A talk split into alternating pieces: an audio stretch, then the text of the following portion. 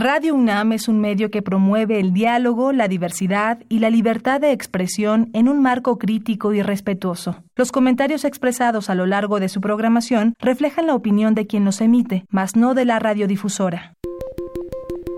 Hipócrates 2.0 Nutrición. Bioética. Estrés. Vacunación. Salud. El Programa Universitario de Investigación en Salud y Radio UNAM presentan Hipócrates 2.0. Investigación y vanguardia en salud.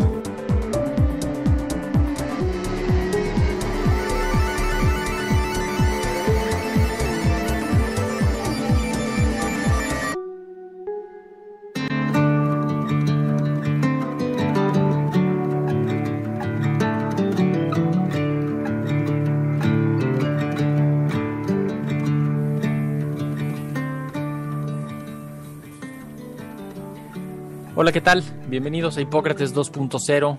Yo soy Mauricio Rodríguez. Como cada semana les agradezco su atención. Qué bueno que están con nosotros aquí en Radio UNAM. El programa de hoy lo estamos haciendo en vivo. Eh, vamos a estar idealmente tomando algunas de las llamadas y algunas de las preguntas que nos pueden hacer. Vamos a platicar sobre vacunas contra COVID, entre otras cosas. Y pues les paso de una vez los eh, números y los datos para el contacto. Nos pueden llamar al 55 55 23 54 12 55 55 23 76 82 y nos pueden contactar también por Twitter en arroba puis-unam arroba radio unam yo estoy como arroba Rodríguez y el doctor Samuel Ponce de León está como arroba S Ponce de León R. Y estamos enlazando nuestra transmisión también a nuestro canal del PUIS por YouTube, que es eh. Así que, pues, son muchas las formas en las que nos pueden contactar. Estamos completamente en vivo. Y precisamente para platicar sobre vacunas contra COVID y, la situación actual, eh, le pedimos al doctor Samuel Ponce de León que nos acompañara, que, nos diera la perspectiva que está viendo, la, visión también de la comisión de la UNAM. Y pues antes que nada les presento al doctor Ponce de León, que ya lo conocen. Él es especialista en medicina interna y en enfermedades infecciosas, tiene una maestría en epidemiología hospitalaria y es el coordinador justamente de la comisión de la UNAM para COVID-19. Eh, primero, pues lo saludo, doctor. ¿Cómo le va? Muchísimas gracias por estar acá en Hipócrates 2.0. Bienvenido. ¿Qué tal? Mucho gusto, Mauricio. Mucho gusto todo el equipo de Red Universidad. Muchas gracias. Estamos aquí listos para platicar de COVID-19. Sí, creo que eh, vale la pena poner una efeméride que yo creo que a muchos no les queda claro, pero estamos casi cumpliendo un año de los primeros reportes de los primeros casos eh, creo que con eso podríamos, podríamos poner también la, la entrada, ¿no, Doc?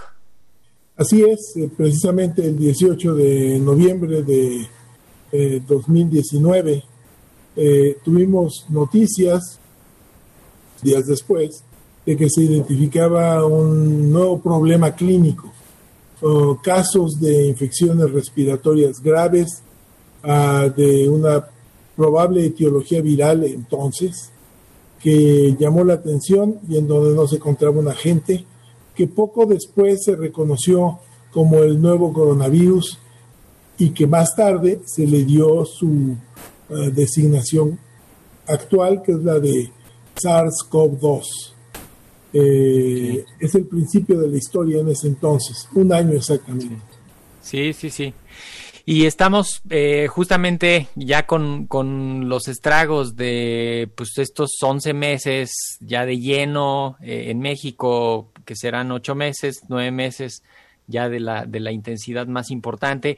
Pero definitivamente hay una esperanza eh, en las vacunas que pues está muy bien que estemos pensando en las vacunas, pero de pronto también se le está depositando mucho a las vacunas eh, y, pues quizá para, para poner el contexto, imaginemos que es una enfermedad contra la cual no hay una vacuna, eventualmente tendría que haber una vacuna, hay alrededor de pues, casi 200 proyectos en todo el mundo eh, en diferentes etapas y, ciertamente lo más avanzado ya en estudios clínicos que se están encaminando hacia los productos finales son 38 vacunas en, en fase 1, 17 en fase 2, 12 vacunas en estudios fase 3, que son ya los estudios más grandes que están cerca de los de obtener licencia y, seis vacunas que han recibido algunas eh, licencias eh, de emergencia, básicamente en China y en Rusia para,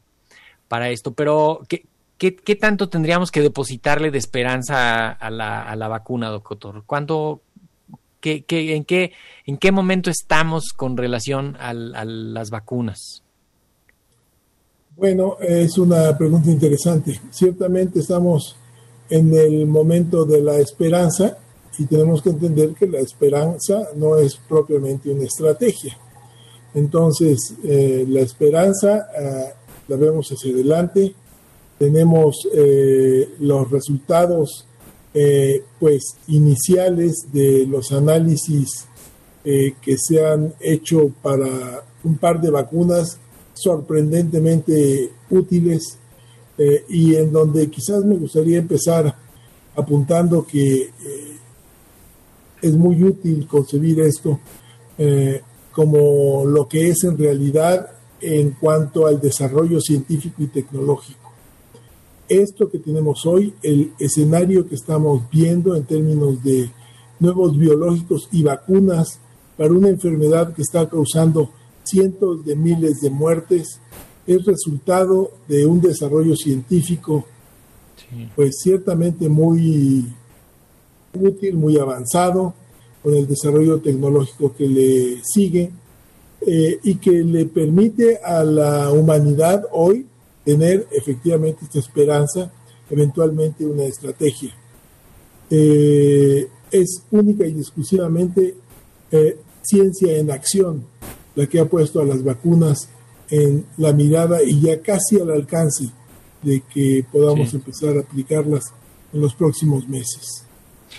Y, hemos visto en, los últimos meses, eh, en las últimas semanas se ha intensificado la visibilidad del asunto de las vacunas, porque pues hemos visto ya eh, primero anuncios muy, muy mediáticos de figuras públicas, de políticos, diciendo que las vacunas, ¿no? Enfocando el tema de las vacunas, poniéndolo sobre la mesa, eh, anunciándolas con bombo y platillo, eh, el presidente de China, el presidente de Rusia, el presidente de Estados Unidos y, en cada país seguramente los funcionarios van eh, pues hablando de este tema, pero, pero también hemos visto un avance en, en el aspecto comercial, en, en, el posicionamiento comercial de las vacunas a partir de comunicados de prensa eh, que, que pues, los ponen en adelanto a lo que van a ser las comunicaciones científicas técnicas y que sin duda esto pone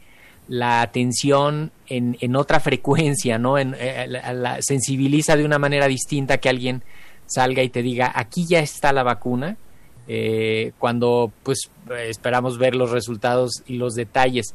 Esto, eh, ¿usted cree que pone una presión adicional en el tema? que, que, lo pone como que lo va adelantando a los, no a los tiempos científicos, sino a los tiempos más bien comerciales o geopolíticos?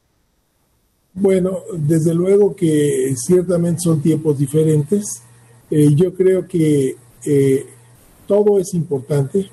Eh, estas declaraciones comerciales, efectivamente, de mercadotecnia, desde luego también impregnadas de política necesariamente, eh, son importantes. No creo que propiamente pongan presión, eh, sino que eh, diría que casi todo lo contrario. Yo diría que liberan presión porque ponen presión entre los diferentes competidores, pero la misma compañía que hace el anuncio y que pues lo que está haciendo es expresar su éxito, ciertamente cumple con una fase de desarrollo del biológico anunciar que ya llega, que casi llega.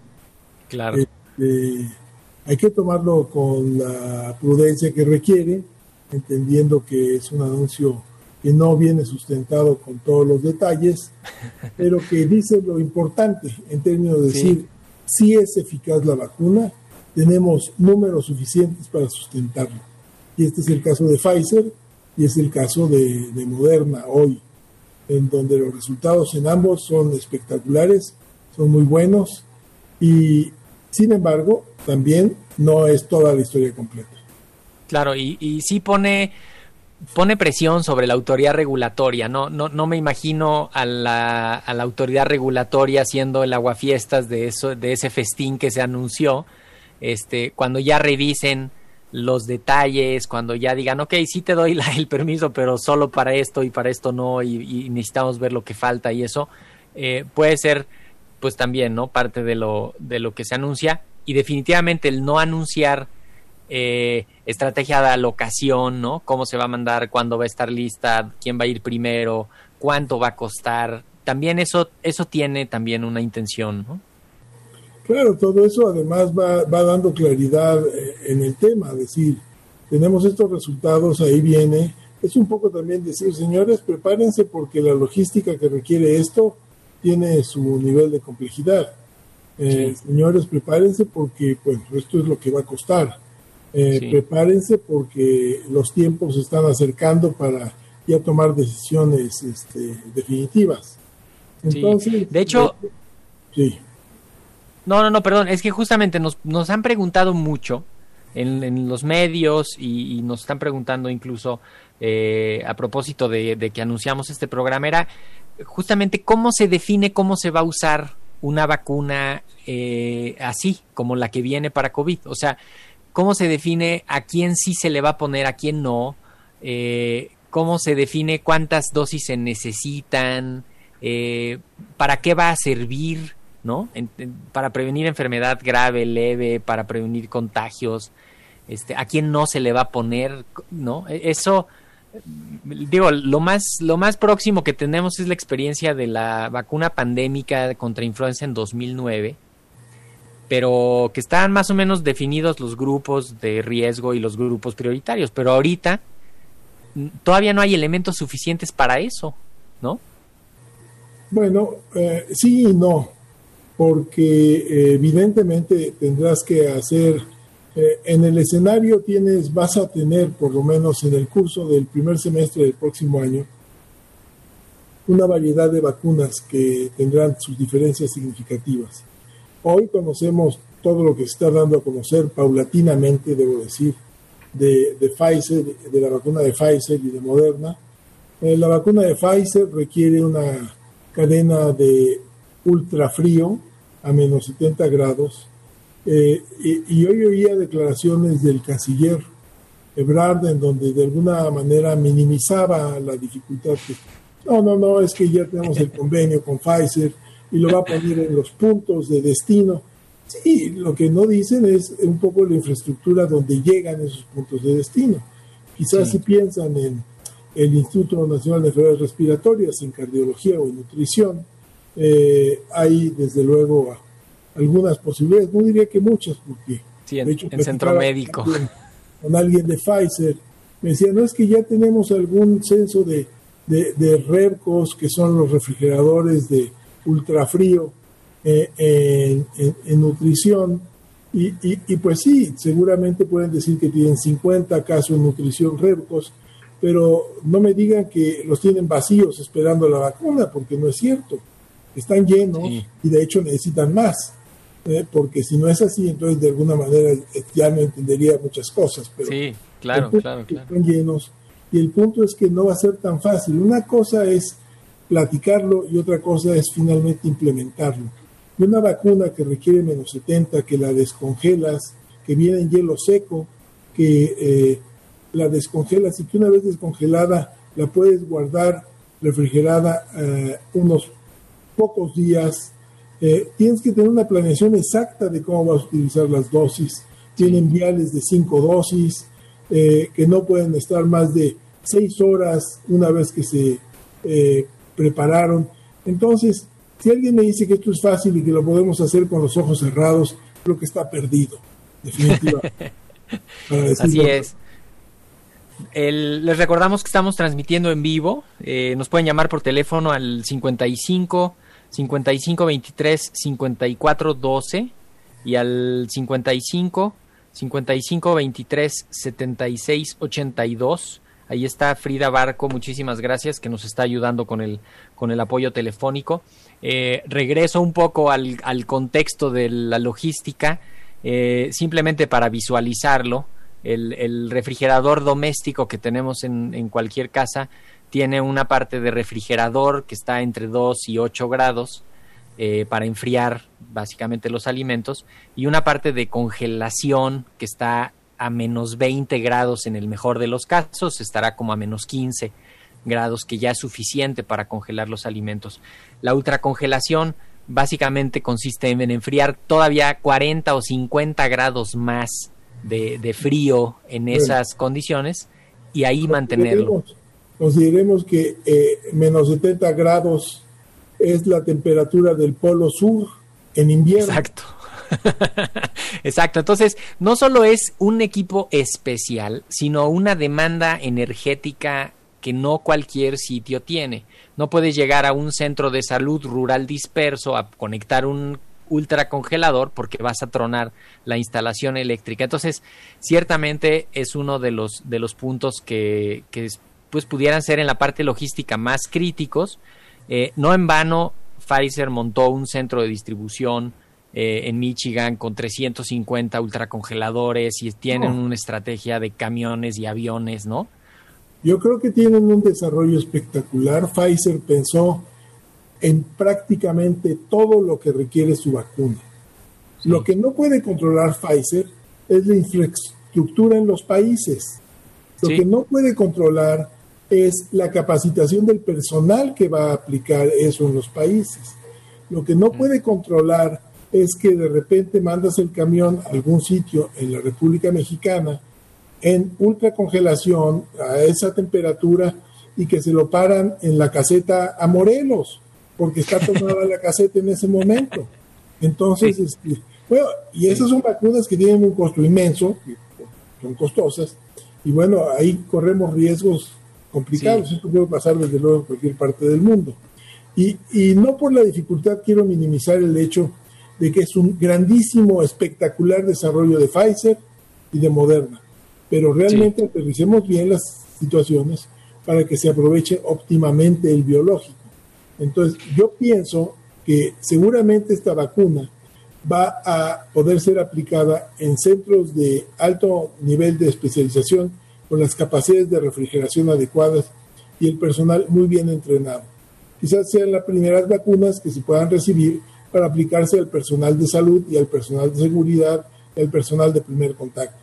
Y desde luego sí. eh, a los pacientes de más alto riesgo en estos sitios. De hecho, justamente esa, esa es la parte eh, estratégica, ¿no? ¿Quién debe de ser vacunado primero?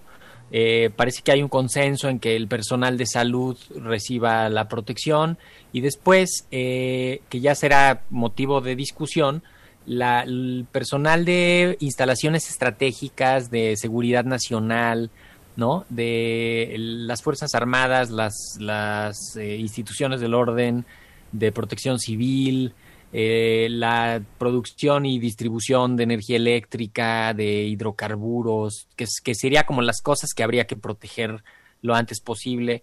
Eh, y luego de alimentos. Distribución, distribución de, alimentos. de, alimentos. Y transporte también, transporte público. Sí. Sí, ahora, eso eh, también se enfoca mucho el, en, en el hecho de introducir una vacuna y de que ya esté lista y que se use, pero hay que tener mucho cuidado en que eso no lesione, que eso no impacte la infraestructura actual y, la, y, las acciones que ya se llevan a cabo de vacunación, ¿no? Me preocuparía que de pronto digan estos refris, muévanlos para acá porque los vamos a usar para esta vacuna y el resto de las vacunas se queden desprotegidas, o que simplemente desplacen, ¿no? Que de pronto tengas que meter eh, 50 cajitas más en un refrigerador y entonces las otras vacunas ya no te van a caber porque es algo así de ridículamente eh, ilustrado, ¿no? Que, que, puede ser justo que, oigan, no caben en este refri. Bueno, lo que pasa es que ya lo vivimos en la pandemia. Lo sí. vivimos al principio con las pruebas de diagnóstico. Entonces, queremos hacer más pruebas, no hay pruebas, no hay reactivos, no hay viales, no hay hisopos para tomar las muestras, porque todo eso se consumió y ahora que salgan las vacunas, bueno, espero que todo mundo tenga hecho sus contratos para tener la producción de viales suficiente. Pfizer, desde luego, lo tiene, ya lo mostró, ya lo tiene echado a andar, eh, y seguramente Moderna, Moderna está trabajando con los Institutos Nacionales de Salud de Estados, Unidos. Estados Unidos. Seguramente también ya lo tienen y las grandes compañías lo tienen, claro. Pero insisto, hay una parte a donde llega finalmente a su destino, el punto a donde llega que tiene que tener una preparación y efectivamente eh, no eh, de entrada no tenemos una suficiente capacidad en nuestra red de frío estándar. Entonces tenemos que optimizarla a marchas forzadas y ampliarla para poder cumplir con todo lo que tiene que cumplir, porque vamos a vacunar contra COVID y vamos a seguir vacunando para influenza, pero tenemos que mantener y, mejorar nuestras campañas de vacunación que han venido eh, decayendo en los últimos años. Entonces, no es que podamos armarlo sobre lo que tenemos, que es un poco una tendencia en la que vivimos en México. A ver, no, pues sí, sí cabe ahí, todo cabe en un jarrito, no viendo para acomodar, ¿no? Sí, que, hablando de vacunas, no de chocolates. No, y que es y que es la lógica de la improvisación, ¿no? le agrego al, a este fenómeno que describía con la vacuna pandémica en 2009, cuando se introdujo la vacuna contra papiloma, que viene en una jeringa unidosis, en un blister muy aparatoso, en una cajita muy aparatosa, y había que ponerle en todos esos refrigeradores se encontraron con que había centros de salud donde ya no cabía, había jurisdicciones donde no estaba funcionando todos los refris, ¿no? Eh, y eso no puede ocurrir en esta, en esta ocasión, ¿no? Me parece que, que hay un reto que depende de los productores, escalar la producción, tener la lista, de los transportistas, de estar todos listos para que lleguen las vacunas, pero también en la parte logística. Ahora son van a ser otros cuellos de botella ahí, ¿no? Eh, eh, estar listos con las jeringas, estar listos con, con cosas logísticas que nos pudieran eh, pues representar, poner en riesgo el, programa. Las torundas, el alcohol, el almacenamiento de, las vacunas, efectivamente. A lo mejor. Ahora, nos preguntan, doctor, el, eh, un poco por qué, por qué tiene que estar en ultracongelación esta vacuna. Este es una vacuna de, de, RNA, le llamamos, que contiene un pedacito de información genética que justamente es, es inestable, es una vacuna que se puede degradar muy fácilmente, que puede no ser efectiva.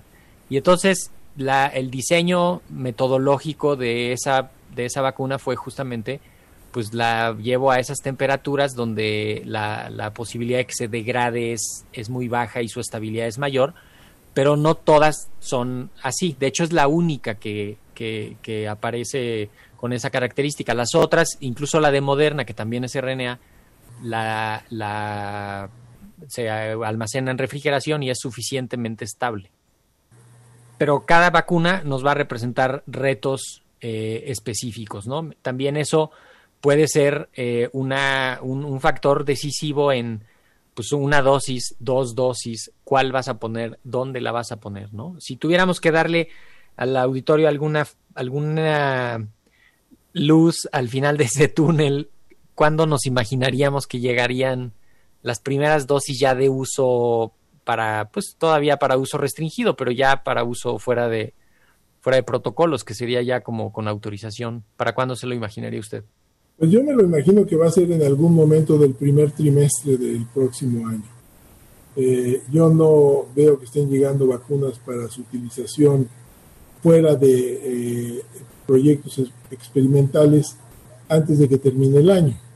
Entonces, hay un proceso, porque además tenemos que tener muy claro que eh, este espectacular desarrollo de los de los, estos prototipos de vacunas, estas vacunas ya que ya están en producción estas vacunas, eh, están esperando la aprobación, pero la producción ya empezó y va a, ver, va a empezar a distribuirse rápidamente, pero eh, podemos considerar que está completándose la primera fase, muy compleja, muy costosa, muy elaborada, con muchos retos, pero que viene una segunda fase que es igualmente compleja y elaborada y que tiene también muchos retos, y que es producir las dosis suficientes cientos de millones de dosis.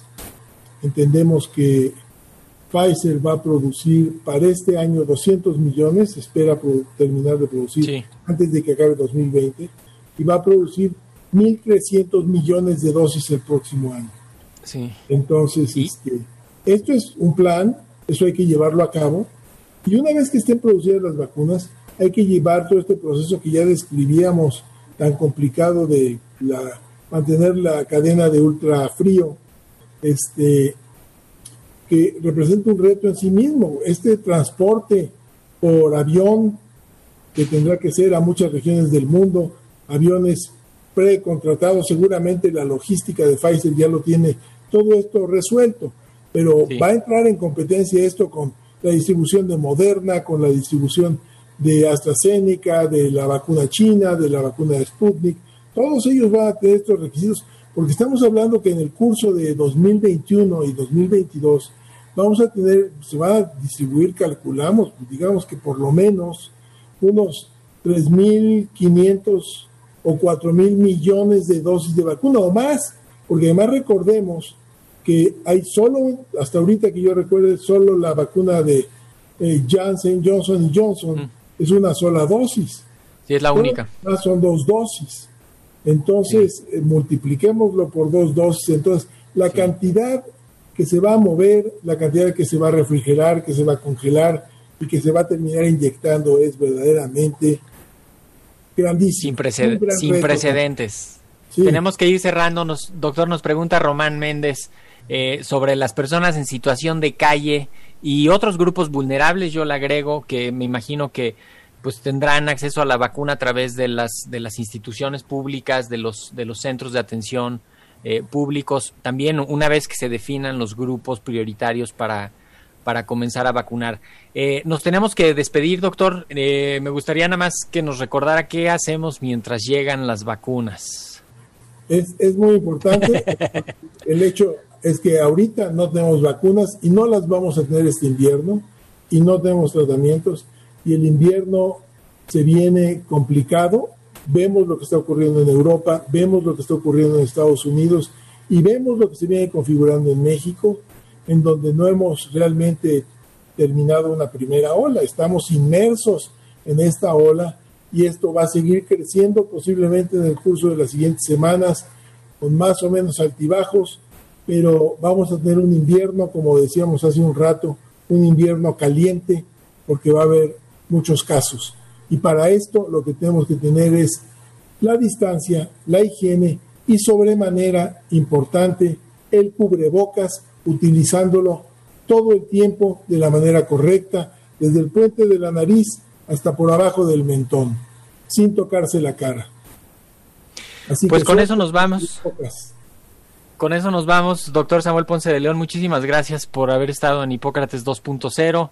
Eh, también agradecemos a Lucrecia Espinosa su comentario y a Miguel Ángel Mendoza en los controles técnicos. Yo soy Mauricio Rodríguez, eh, me despido de ustedes. Esto fue Hipócrates 2.0. Sigan en sintonía de Radio UNAM. Muchísimas gracias por habernos escuchado. Hasta la próxima. Agradecemos al doctor Samuel Ponce de León, coordinador del Programa Universitario de Investigación en Salud y coordinador académico de esta serie el Programa Universitario de Investigación en Salud y Radio UNAM agradecen tu escucha. Te esperamos la siguiente semana para platicar sobre lo último en materia de salud e investigación en Hipócrates 2.0. Investigación y vanguardia en salud. Se despiden de ti en la producción Patti Gamboa, Héctor Castañeda y Alejandra Gómez. Hipócrates 2.0. Radio UNAM. Experiencia sonora.